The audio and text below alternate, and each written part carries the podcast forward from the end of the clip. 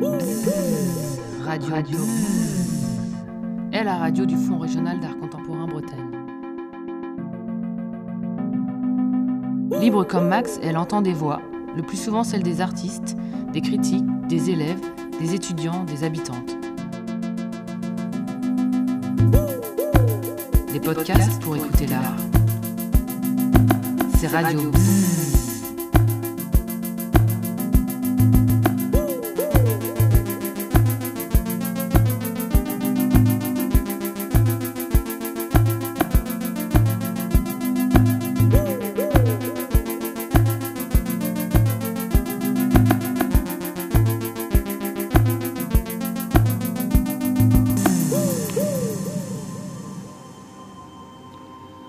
Entrant dans l'exposition Brief Emotion, nous sommes happés dans une bulle de douceur sans heurts ni bruit. Nous voilà comme projetés dans l'espace sidéral à distance du brouhaha du monde. Ici, des écrans transparents suspendus en ligne brisée par trois. Là, un cadre debout à taille humaine sont traversés par des projections vidéo. Tout est superposition de formes abstraites, de schémas à vocation scientifique, de nébuleuses pastels, de cercles et encore de cercles mais aussi, en y regardant mieux, d'images de médias qui débordent sur les murs dans une circulation fluide, lente et continue. Plus loin, au fond de la galerie, derrière une vitre sans teint, nous prenons place sur une des quatre chaises disposées en cercle, passant du statut d'observateur à celui d'observer. Trois téléviseurs plats, fixés au mur et posés au sol, donnent le ton. Contemplatif d'abord. Puis soudain ça bascule. Un départ d'incendie, la rumeur d'une révolte, un caddie qui défonce une voiture de police. Des vidéos au format smartphone s'abattent les unes après les autres, comme déchirant le voile de douceur, tourbillonnant dans un flux saturé de signes, d'informations et d'images du monde. Né en 1981 à Détroit, Jibadeh Khalil Huffman s'est d'abord fait connaître comme poète avant de s'affirmer en tant qu'artiste interdisciplinaire, son travail prenant la forme d'installations, de vidéos, de projections, de caissons lumineux photographiques et de collages photographiques imprimés sur du polyester transparent. Son œuvre repose sur une construction poétique du visuel. Imprégné de pop culture, il développe un travail s'inspirant d'images inscrites dans des dispositifs médiatiques, la télévision, le film, le jeu vidéo, le reportage, pour les reconfigurer autour d'autres possibilités et d'autres intensités. Pour son exposition Brief Emotion, produite par le FRAC Bretagne, Radio Bzzz vous propose un podcast tout en superposition, rassemblant des textes et des entretiens de l'artiste.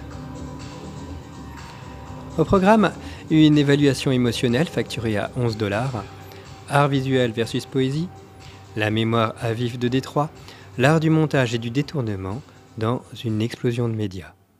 Retrouvez toutes les sources des extraits lus sur le site internet du FRAC Bretagne www.fracbretagne.fr. 11 dollars pour une brève émotion par la journaliste Arwa Madawi du journal The Guardian. Les mots ne coûtent pas cher, mais l'émotion vous coûtera cher.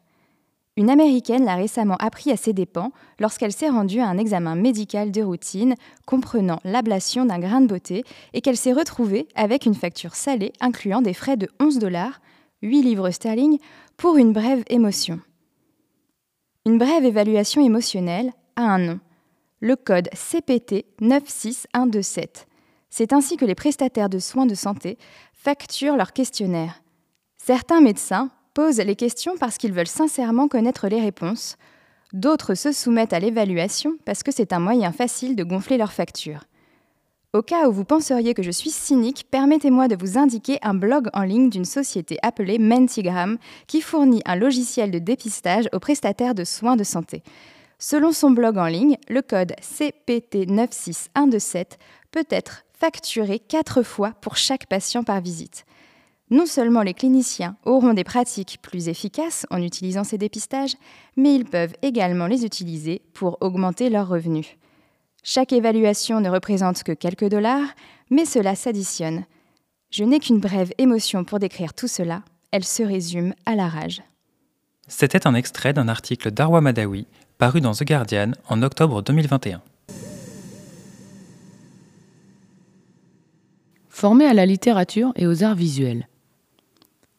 J'écris des poèmes depuis la classe de quatrième, à peu près depuis que celui qui allait devenir mon professeur préféré, M. Laymore, est venu dans mon collège et nous a présenté un nouveau programme d'écriture au lycée artistique local. À la fin du lycée, j'étais plus intéressé par la réalisation de films et tout au long de l'université, j'ai suivi plus de cours d'art visuel que de littérature. Mais la poésie est restée, et restera, encore une fois, malgré ce que je dis, une constante. À la fin de l'université, même si je savais que je voulais écrire des romans et continuer à faire de l'art visuel, je me suis inscrit à un programme de maîtrise en poésie. À l'époque, cela semblait avoir du sens, d'étudier l'écriture dans la syntaxe. Un peu parce que vous ne pouviez pas faire cela en master fiction. Mais j'ai toujours été plus intéressé par la création artistique et l'écriture, et pour être parfaitement franc, la lecture, de romans. J'aimais mes camarades de classe, mais je me sentais définitivement plus proche des étudiants de l'école d'art en bas de la colline, même s'ils m'ignoraient, sentant peut-être la mauvaise décision que j'avais prise en choisissant ce type de programme du Master of Fine Arts, écriture ou art. C'était un texte de Jibade Halil Hoffman, paru sur le site de la Poetry Society of America.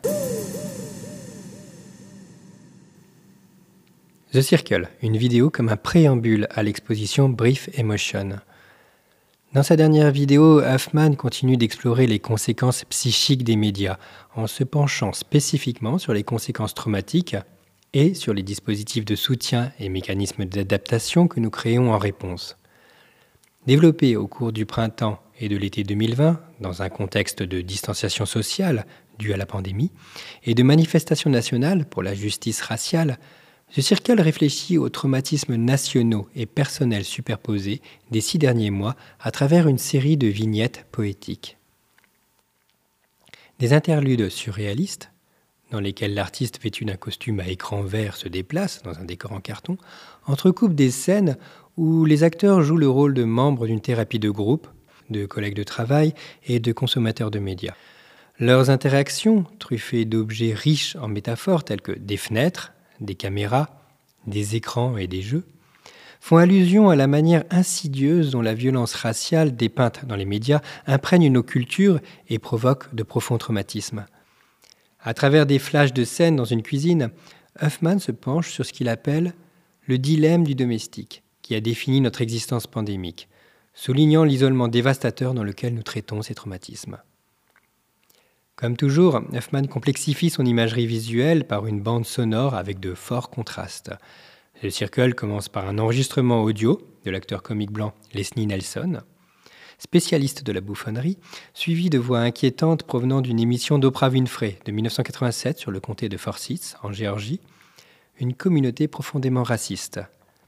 À la fin de l'œuvre, le chanteur français Jacques Dutronc entonne Et moi, et moi, et moi, faisant écho au thème de l'isolement, et de l'intériorité que l'on peut trouver dans The Circle. Les formes circulaires fonctionnent comme le motif principal et le tissu conjonctif de cette œuvre. Des images de boîtes de films, de tasses à café, de disques peints à la bombe, de tornades et de graphiques tourbillonnants tout au long de la vidéo, à la vidéo en boucle elle-même, intimant un modèle cyclique.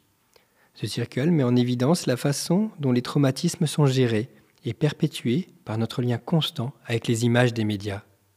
C'était un texte de Dina Detch, directrice et conservatrice des galeries d'art de l'Université Tufts, paru en 2020. Présentation de l'Université Brown à Providence, département des arts littéraires dont Jibade Halil Huffman a été diplômé en 2005. Le département des arts littéraires exprime la solidarité de sa communauté dans la protestation et la lutte contre la violence anti-noire, le racisme systémique et enraciné, et l'héritage permanent du racisme historique. Horrifié par les meurtres récents de Breonna Taylor, George Floyd, Sean Reed, Ahmaud Arbery, Tony McDade et par tant d'autres avant eux, nous partageons la répulsion croissante aux États-Unis et dans le monde entier pour la suprématie blanche, un problème de santé publique mortel qui précède et contribue à la pandémie de Covid-19.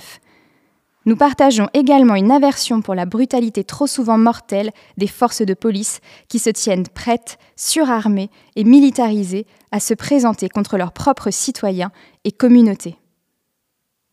Cet extrait est issu du site de la Brown University de Providence. Né à Détroit. Je me considère comme un poète américain seulement en vertu du fait que je suis né à Détroit. Je me considère d'abord comme un Américain, puis comme un Afro-Américain qui fait de l'art. Je fais des œuvres qui ne seraient pas nécessairement classées comme de l'art afro-américain, et pourtant je trouve la race incontournable en tant que sujet à la fois proposé et à la fois à discussion dans les conversations sur l'art.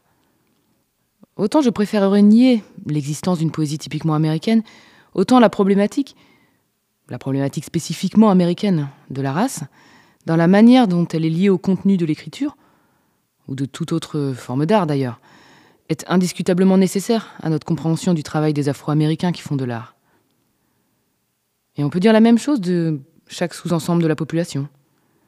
Si nous pouvons et devons célébrer ces différences, nous devons également nous rappeler que, du moins dans le domaine de la littérature, il existe un récit, perpétuellement en mouvement, d'œuvres en conversation les unes avec les autres. Les différences entre les multiples expériences des citoyens américains sont alors, comme toujours, utiles pour comprendre l'œuvre, bien que peut-être pas aussi utiles que les similitudes. On peut dire la même chose de la poésie américaine dans son ensemble, dans sa relation avec le reste du monde. C'était un texte de Jibade Khalil Hoffman paru sur le site de la Poetry Society of America. Détroit, la mémoire à vif. Fameuse réputation de Détroit qui a payé cher ses colères. La ville est gorgée d'histoire. C'est ici, le 23 juin 1963, que Martin Luther King lâcha pour la première fois I have a dream. Le temps a usé le rêve et la ville, elle, est comme un corps amputé, tissé de quartiers fantômes, comme un grand livre ouvert. Et dans tout bon roman américain, on sait bien que la mémoire est une malédiction. C'était un extrait de l'article Détroit, la mémoire à vif de Judith Pérignon, paru sur le site du Monde en août 2017. Blackness. Blackness, terme qu'il est encore difficile de traduire en d'autres langues, s'attache à saisir la singularité, ness, transversale au fait d'être noir, black. Dans l'espace francophone, plusieurs tentatives de traduction existent telles que noirité, noiritude ou noirceur, sans qu'aucune ne soit parvenue à s'imposer. Le terme de négritude apparaît quant à lui trop attaché à un moment historique révolu. Sans négliger les différences entre les cultures et les organisations sociales dans lesquelles cette condition s'incarne, il s'agit de comprendre le fait d'être noir comme un fait construit et partagé de manière transnationale, lourdement influencé par l'expérience de la colonisation et de l'esclavage. L'expérience diasporique émerge comme un socle paradoxal parce que dispersée et renvoie à la blackness. La célébration de formes d'art ou d'écrits noirs, bien qu'elle soit rattachée à une conscience raciale, ne s'y réduit pas. Il s'agit davantage d'un prisme théorique, politique, littéraire ou artistique, attaché à interroger l'invisible partition des lignes de couleur. Ce texte est extrait de la base de données Agora de l'Institut national d'histoire de l'art. À la question Votre art est-il politique? Jibadeh Khalil Hoffman répond Je ne dirais pas que je suis un artiste politique, même si je pense que la plupart des réalisations artistiques sont toujours un peu politiques, dans la mesure où elles sont, ou peuvent être, le reflet d'une certaine condition. Le geste même de peindre, même dans des termes abstraits, à savoir de perpétuer un sujet à travers cet acte, est un geste politique. Je m'intéresse davantage à la critique, qui est une manière potentiellement moins malhonnête que d'être tributaire d'une certaine idéologie. Ce positionnement critique implique, pour moi, de mettre nombre d'idéologies en balance et en harmonie les unes avec les autres. Et je pense que c'est plus utile pour vivre, et aussi pour fabriquer des choses ou développer des idées. Cet extrait est issu d'un entretien de Jibade Ali Hoffman avec le magazine CE en février 2017. Faire exploser les médias qui existent déjà. J'ai commencé à faire de l'art parce qu'il y avait des choses que je ne pouvais pas exprimer par écrit. De temps en temps, j'avais une sorte de mélange euh, de projections dans ma tête pendant que je lisais de la poésie. Mais les projections sont devenues primordiales et maintenant, je me vois comme un artiste qui utilise du texte. J'aime travailler avec des médias qui existent déjà et les faire exploser avec de la poésie. Si vous demandez une phrase que je fais, c'est ça. Cet extrait est issu d'un entretien de Jibade Halil Hoffman et Paige K. Bradley pour Art Forum en 2018. Image trouvée. Comme l'établit Éric Touvenel, ce que l'on nomme found footage est la reprise d'images et ou de sons tirés d'œuvres préexistantes auxquelles le montage et parfois le traitement matériologique du support confèrent un sens nouveau tout en interrogeant la capacité des films à se penser dans une histoire qui les contient. L'idée de cette pratique protéiforme est celle d'un patchwork d'images en mouvement. Enfin, regarder les images différemment, les reconsidérer sous un nouvel angle, s'accompagne également, dans la perspective contemporaine, d'une réflexion sur les modes de projection de ces images revisitées. S'éloignant de la projection en salle, la mise en espace de l'image se fait parfois à travers un processus de déplacement. Exhibée dans des musées, des galeries morcelées, mises en boucle, loupes, déconstruites sur divers écrans, les œuvres du found footage trouvent alors d'autres lieux pour investiguer l'histoire au-delà de l'image. Cet extrait est issu de Trouver, Retrouver, Révéler, pratiques filmiques et modes de citation du found footage de Muriel Andrin, paru dans la revue L'Art même en 2009. L'art de l'appropriationnisme. Depuis le début du XXe siècle, la production massive et industrielle des images inspire et nourrit les artistes en matériaux, outils et représentations. Du collage au post-internet, en passant par la constellation d'images, différentes générations ont inventé ou renouvelé les usages stylistiques et conceptuels de l'image préexistante. L'appropriation est une technique courante dans la culture contemporaine.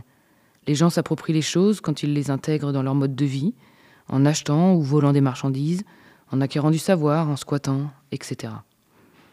Les artistes font de l'appropriation en adoptant des images, des concepts et des modes de création déjà utilisés par d'autres artistes à d'autres moments, en les adaptant à leur propre domaine d'intérêt, ou lorsqu'ils empruntent des objets, images ou pratiques provenant de cultures populaires ou de cultures étrangères, et les mettent en scène dans le contexte de leur œuvre, soit pour enrichir, soit pour éroder les définitions conventionnelles de ce que peut être une œuvre d'art. C'était un extrait du livre Les artistes iconographes de Garance Chalabert et Aurélien Moll, paru en 2022.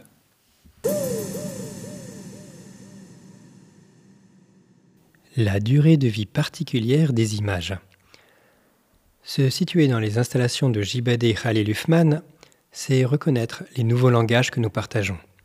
Formé à la fois à la poésie et aux arts visuels, l'artiste donne la priorité à la fluidité contemporaine du montage, à la distraction sensorielle, et à la durée de vie particulière des mêmes.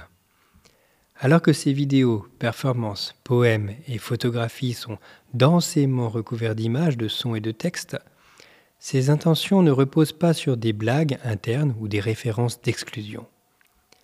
Les œuvres parlent plutôt de l'effort incessant de se situer dans le monde culturel tentaculaire construit autour de nous, un cadre de sentiments forcés et d'humour construit.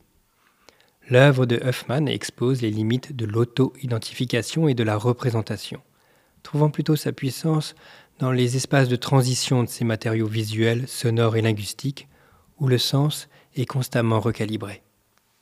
Cet extrait est issu d'un texte de Lumitan paru dans Mousse Magazine en avril 2020. Un déferlement d'images. Une profusion et un déferlement d'images juxtaposées sans lien de causalité. Voici comment s'impose de prime abord l'univers artistique de Jibadeh Khalil Uthman. Le spectateur pourrait avoir l'impression de soudainement s'extirper d'un mauvais rêve, d'être suspendu dans une demi-réalité, n'y décelant quelques repères que pour mieux les voir se volatiliser dans une structure onirique qui ne livre pas ses clés.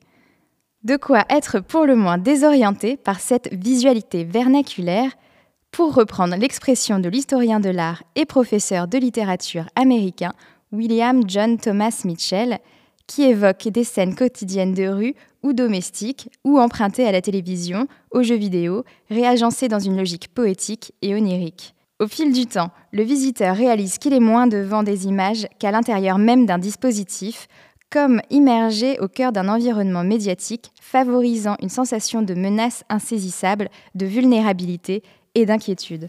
C'était un extrait de La désorientation à visée politique de Jibadeh Halil Hoffman de Franck Beauchard, paru sur le site arebdomedia.com en mars 2019. C'était bien? Alors, c'était comment? Bzzz, c'était Radio Bzzz. Ce podcast a été réalisé par le service des publics du FRAC Bretagne. Retrouvez toutes nos propositions sur notre site internet www.fragbretagne.fr et sur nos réseaux sociaux Facebook, Twitter et Instagram. À bientôt sur Radio.